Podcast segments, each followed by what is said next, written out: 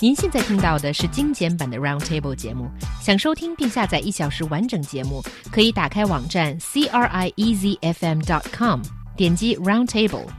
Podcast 用户可以搜索圆桌会议。During the weekend, the Smile Challenge or 微笑挑战 has defeated selfies and chicken soup posts to invade basically the WeChat friend circle. 朋友圈的微笑挑战一夜之间呢，击败了晒娃党和鸡汤党，成为刷屏冠军。Apparently, this is big over the weekend, but why is it so popular? And have you guys been nominated or accepted the challenge? Luckily, I don't think this thing has invaded my friend circle yet, and I hope it dies out soon. You guys are too cool. Actually, Xiaohua has been nominated, and Have. And much Because, as well, I she's she's not cool. well, she is cool. Like, No, no, I'm saying no, no, no. yeah, got it. Okay. The cool cats, the the really cool people like He Yang and her friends, you know, who dress really smart and care about fashion and drink really good wine, they don't, they don't, Thanks, they don't, John. they don't pander to this, you know, uh, mainstream stuff. I guess. I guess I've been nominated, and much as I dislike, you know, this whole challenge thing, I accept it to show my loyalty to my friend. Oh. You know, because I really like my friend who nominated me, although I don't like the challenge. So Yeah. posted this photo. Any so Xiao, anyway, so Xiaohua has been dragged down to this. Just don't, just don't challenge me. No, I, I'm not going to challenge anybody in the office because I have known from their response that they're not going to respond Yeah, to my challenge. Because we're too cool. I think Um, not as cool as He Yang, but but we are. We're we're just cool in in the the cold sense of the word, perhaps. Um, but this, I mean, this is this is nothing new. I think that you know this is just a, another another type of meme. You know, with uh, same same thing with the ice bucket challenge. You know, on Facebook a couple months ago there was the book list challenge. You know, name name your top ten books and then uh, and then challenge someone else to name their top ten books. Um, I mean, there's just there's just so many different things that that are going on. It's just that with the smile challenge, I think a lot of people are are very confused by it because it's just people taking pictures of themselves smiling and then asking someone else to smile. You mm. know, so it's it's kind of it's kind of inane and meaningless. Yeah, and I think it's totally superficial. But I have to um, disagree with something with John just said that uh, you know this is like not um, nothing new. Yeah, it's nothing new, but it's not just like the ice bucket challenge. I think it's worse than the Right. ice bucket challenge because there's no charity, there's no good cause to it. It's just people wanting to arg- take photos of themselves. Arguably, the ice bucket challenge wasn't about charity either. It was just about people wanting to you know get someone to dump ice on ice water on their heads. and to avoid giving out to charity right. by doing this. Yeah, exactly. Um, and so, but I think that that really it's just the same. It's just the same mechanics uh, of of mainstream of mainstreaming, really, uh, but also kind of uh, groupthink and uh, group behavior in general. It's just that I think y- y- part of it is, you know, this this this sense that it is a fun activity. But also the sense that, that, that a large group of people are involved, and I want to be a member of that large group of people who are doing this really fun thing, uh, and so I'm going to do do it as well, and then it just snowballs and, and you know uh, grows exponentially. Yeah, I think this is a bit of fun for people who uh, maybe need to look for a little bit more fun in their lives. And I think, But this, but for them, the Smile Challenge is the fun in their lives. yeah, that's, you know, the fun that they're looking for Yeah, to spice things up a little bit and reconnect with some people. I mean, if you fall out of connection with those people originally, I wonder if there's a good reason for you to reconnect with them. Anyway, that's just me being a bit negative, I suppose. Yes. Yeah. Yeah, and which is rare. and I'm still kind of blushing since John said some like really nice things about me earlier in the show. I just couldn't believe my my ears. Thank you, John. You're welcome. And I just think like when you look at how this thing has panned out, it has turned into uh, variations as we see that there are even like the the the um, pet smile challenge now. Like And so- kids smile challenge, which He I'm sure hates.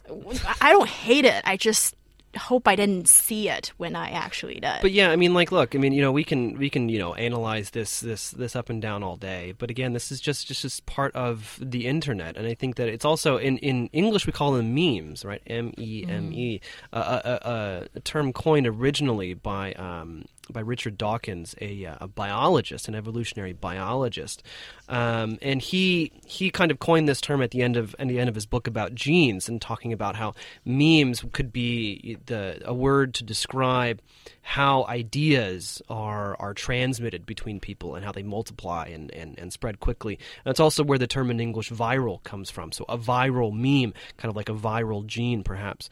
Um, but obviously, it's taken on a, a, quite quite a different context or connotation uh, in in actual usage, where a meme is anything that just spreads really really quickly um, online. And so you know we have anything from the ice bucket challenge all the way to you know uh, words being used uh, and, and uh, gifs and, and pictures and, and all sorts of stuff.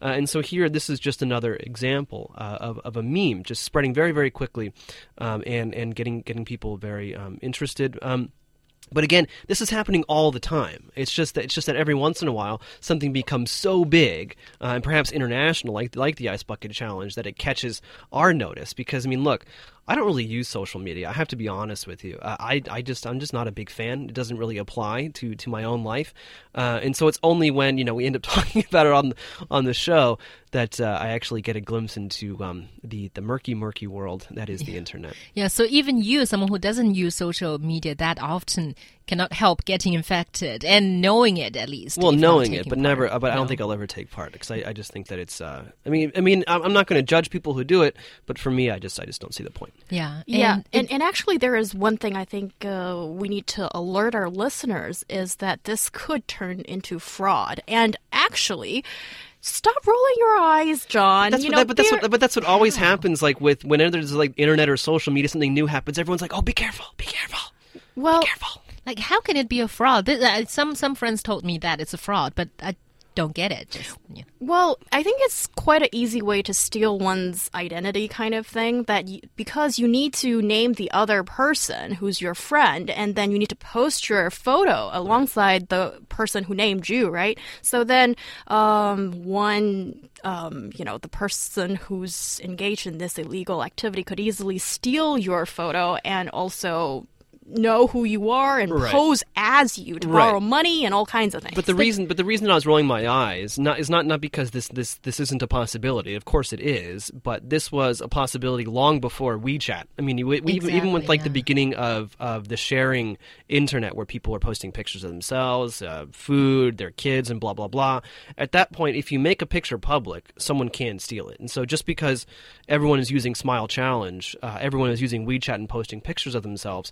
Well, I mean, you know, the, they, they they people could have stolen your picture a long time ago. Yeah, I. I agree with you, John. I think there is a possibility of this being a trick, but a very, very slight possibility. And people have been doing that, releasing information of themselves and other people to people to to other people. But you know, if things happen, then they should have happened long ago. Also, yeah. Also, I do. I do want to point out this is probably only going to happen to uh, pretty girls. So Really? yeah, probably. Okay, and just a, a bit of more comment about you know this whole thing because there are people who obviously hate the smile challenge that have come up with their own challenge. One of them is called uh, the being naked challenge. Oh, wow. That you know you. Uh, Put yourself as a naked person in your photo, and you nominate someone else. And there's even a, I think this is just a mean comment, uh, reflection on the smile challenge. Another is called a suicide challenge. So apparently, you post your picture of you committing suicide and then nominate other people to do that.